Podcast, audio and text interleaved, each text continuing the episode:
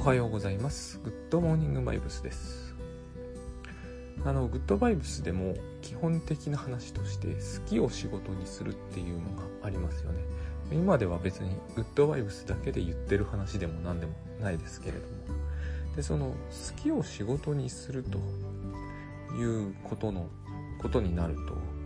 まあ、必ず疑問が湧いてくると思うんですよね。先日もですねあの不安ゼロで生きると。生きる技術という、えー、知的生き方文庫さんから出した本にも私の疑問として挙げているんですけれども第2章でですねえー、っと人の依頼を中心に進めていくのに好きなことを仕事にするというのは矛盾していないかというような、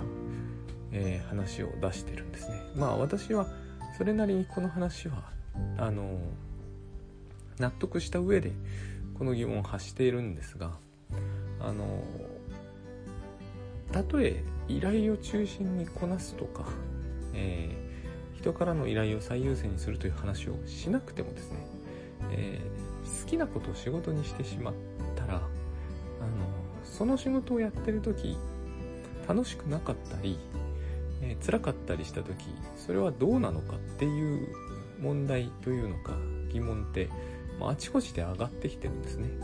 ま、そもそも好きなことを仕事にしてそれで食べていけるのかという問題もあったりしますよね。でこれ私もよく思うことなんですけれども、えー、好きなことを、あの仕事にしているということと、えー、それが非常に楽しいということとは、え、必ずしもというえー、ほとんど一致しない。全く一致しなくはないですがほとんど一致しないような気がする。その辺の話もを倉園慶三さん書かれてますけど、えー、私が一番感じるところもそれですね。あのダスクシュートのことを本に書いたり私はしますがそれは好きでやってることだし幸いそれで食べてもいけてきたんだ。タスクシュートのことを本に書くということは常に楽しいというふうに言えるのかというと何とも言えない。なんでなのかを説明するのは難しいんですけれども例えばただタスクシュートを使っていれば済むようなことをですね例えば自分がただタスクシュートを使っていれば何にも問題なくやっているようなことでもいちいちそれをこう問題視しているものとみなした上で それに答えるみたいな。なんかですね、まあ、実際にそういうタスクシュートというものに対する疑問を投げかけられてそれに答えるということをしたから完全な自作自演じゃないんですけどやっぱりこう本書いてる時にまさにそのタイミングで疑問を投げかけられているわけではないのでえっと私に投げかけられた疑問の通りに引用するというのも変なのでやっぱりこうタスクシュートというのは、え、例えば長期の締め切りに関しては、えー、向かないやり方なのではないかという質問を要するに練り上げるわけですよね。でそれに対してそうではなくてこうこうこうなんですって答えるんですけど非常にこう自作自演感ってどうしても出るんですよね。本って絶対にこの種のことはあると思うんです。小説だってあるしまあ、あの私のようなライフハック系だの技術系だのの方は絶対こういうなんとかという点はどうなのでしょう答えみたいな その質問をしてるのも私なら答えるのも私だと。いうこれが、えー、好きで楽しいのかという話になるんですけど好きなんですよ。そういうことをするのもね。でもあのしなくったっていいようなことをわざわざしなきゃなんないっ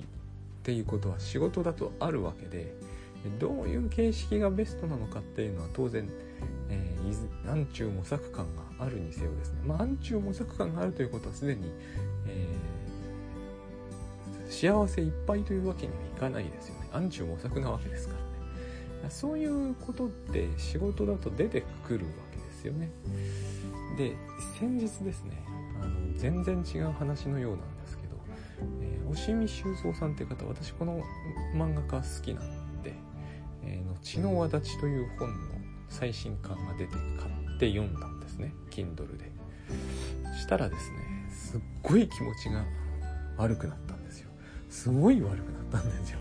あの経験したような話ではなくて、まあ、おしみさんの本が明るいということはあんまり期待できないにせよですね。あれほど落ち込むという作品も読んでてこう気分が暗くなるというのも珍しいなとそんなに、えーと、例えばそうですね。うん。かなり話題になった作品何だったっけな。タイトル忘れるんだな。まあ悪の花だったかな。えっ、ー、といいんですけれどもそういう作品に比べてもそれほど、えー、真っ黒血気ってわけではないと思ったんですけどどうにもこうですね、えー、すごいあのまあ言ってみれば暗いなっていうでも暗い話は私は、えー、フィクションは暗い話の方が読むぐらいなんで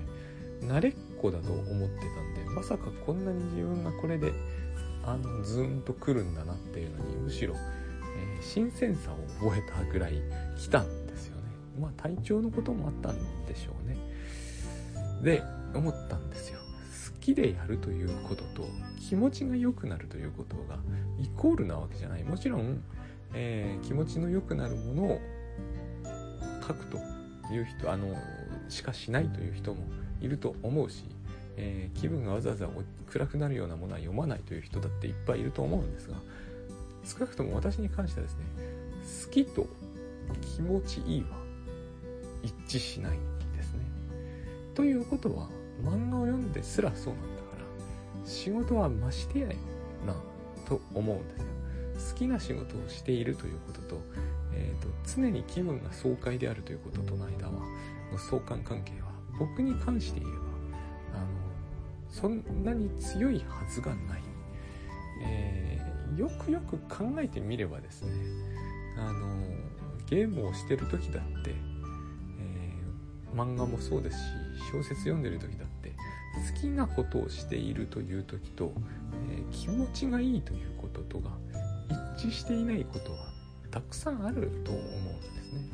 えー、むしろ一致しているという時の方が稀かな。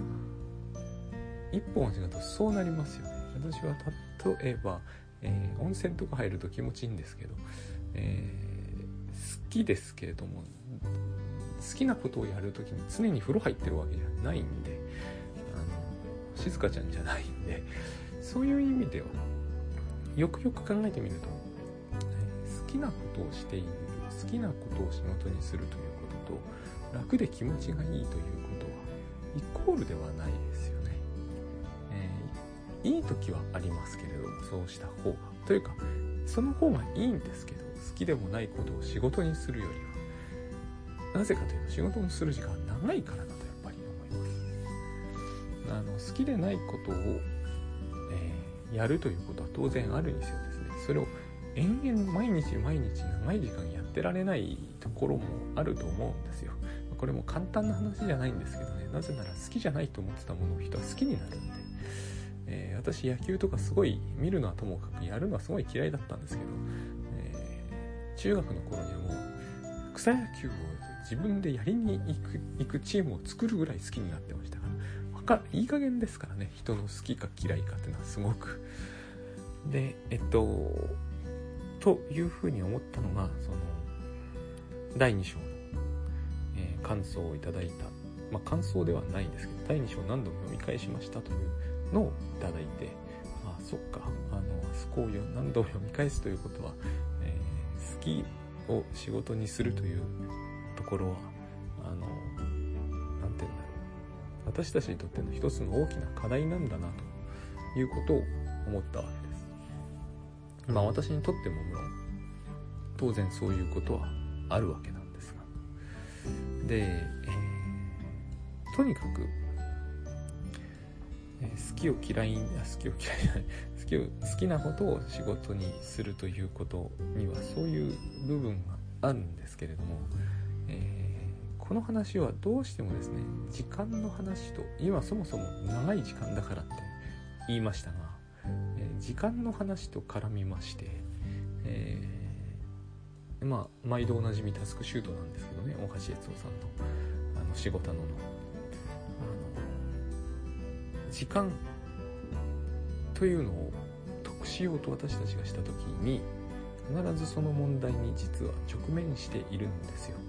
時間のと時間を得することってできないって話を昨日もしたんですけどたまたまたま。あの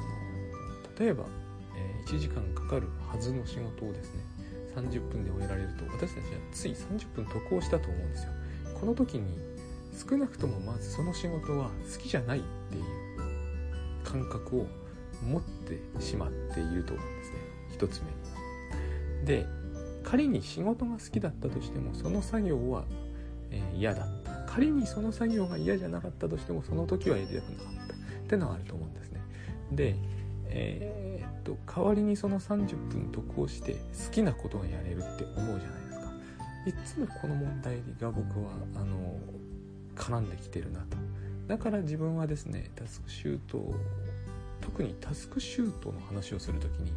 えーと、ついこうあらゆる人にこれをセットという必要本当はないんですけどつい言いたくなるのが全全てのタスクを10日に扱うか10日に扱えないんだったらそのタスクはもう扱わないことにする。つまりリストから追い出すと。いう話をするんですよ。で時間の使い方っていうのは、えーと、僕時間の使い方という言い方を本当は正しくなくて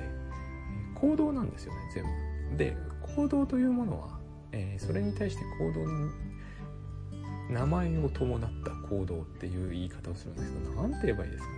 まあ、簡単なんですよ。食事とかいうのは食事だし、えー、休憩は休憩だし睡眠は睡眠。名前を付けてでそういう風に名前を付けるということは区切りがあるという認識がどっかにありましてでそれらの価値づけは等しいはずだっていう理屈理屈なんですね。で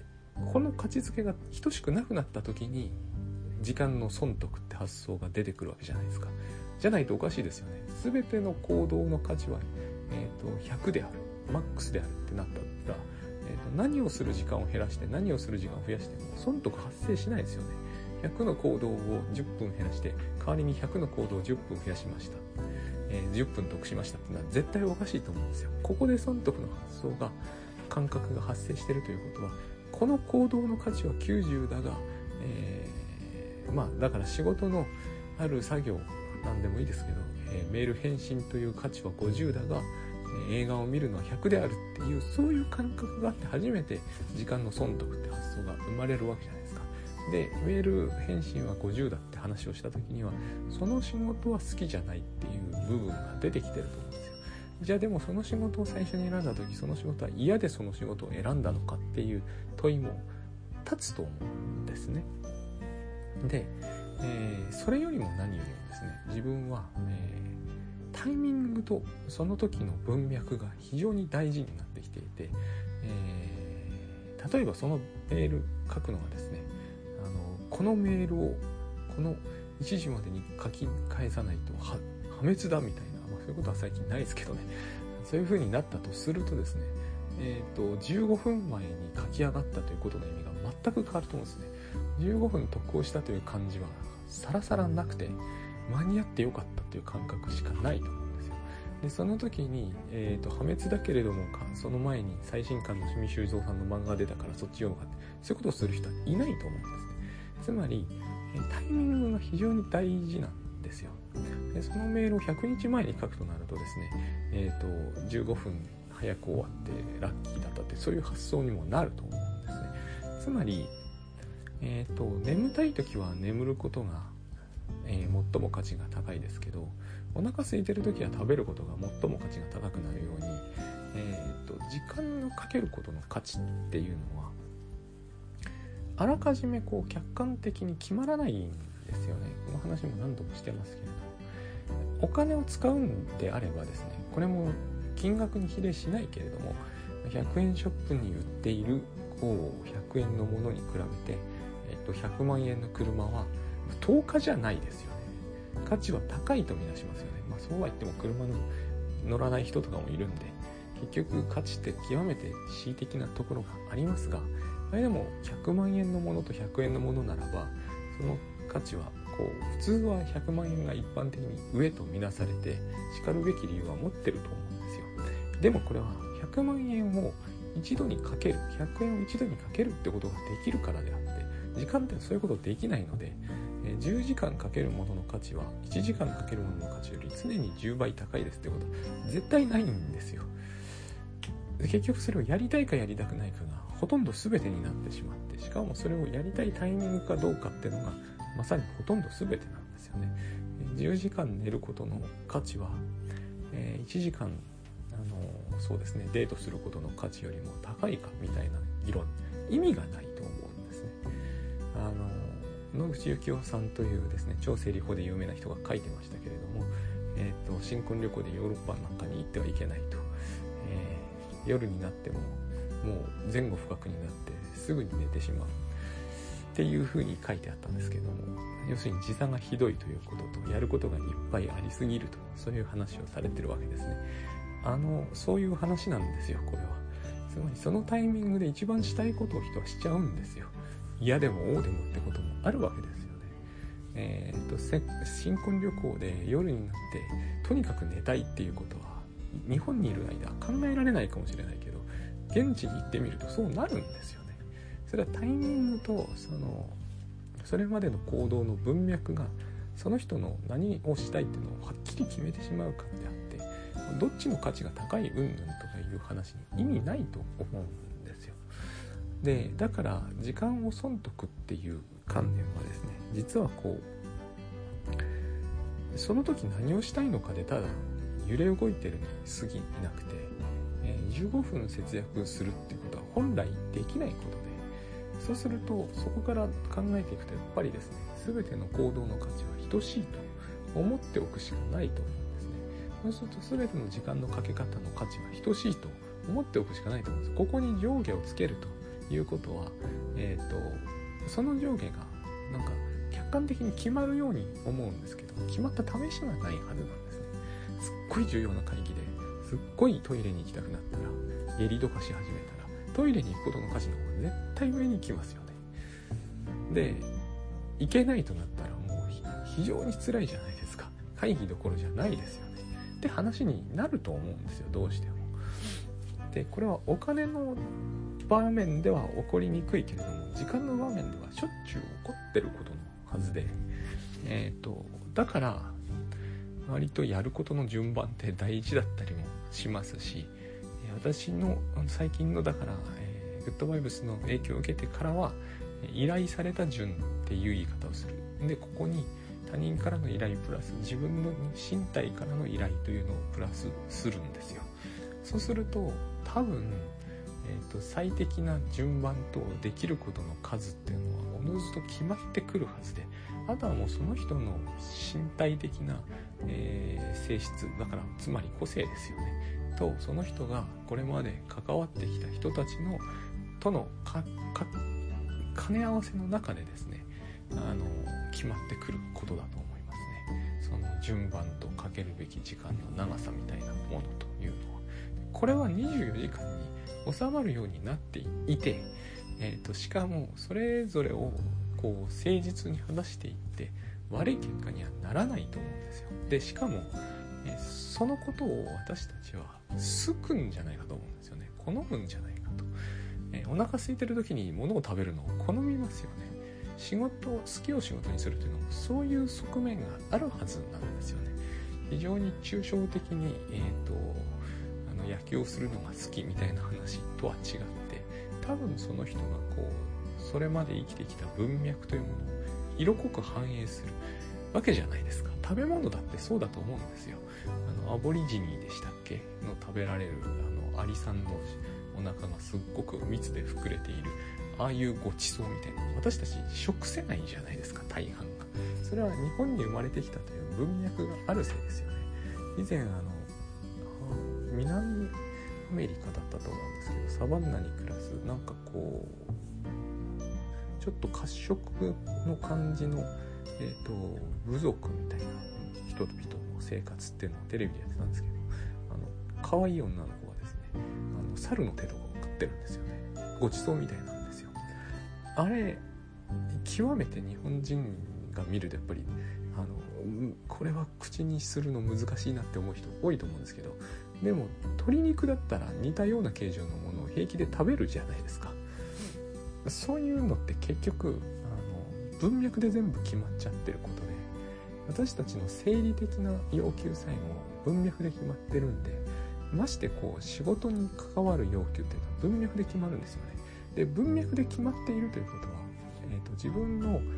生まれながらにして心の底から好きなものが自動あの独立して発生するかっていうとそういうことはありえないですよね。なぜ鶏肉だったら平気で食べれてしかもフライドチキンはうまいと思ってるのかって言ったら日本でに生まれたからですよね。同じようなことが仕事の好き嫌いにも絶対あると思うんですよ。そして見るとあの依頼中心に、えー、回していくということと好きを仕事にするということが矛盾しなくなってくるはずなんですよね。もちろん細かな調整は必要になると思うんですよ。日本の中といっても広いので、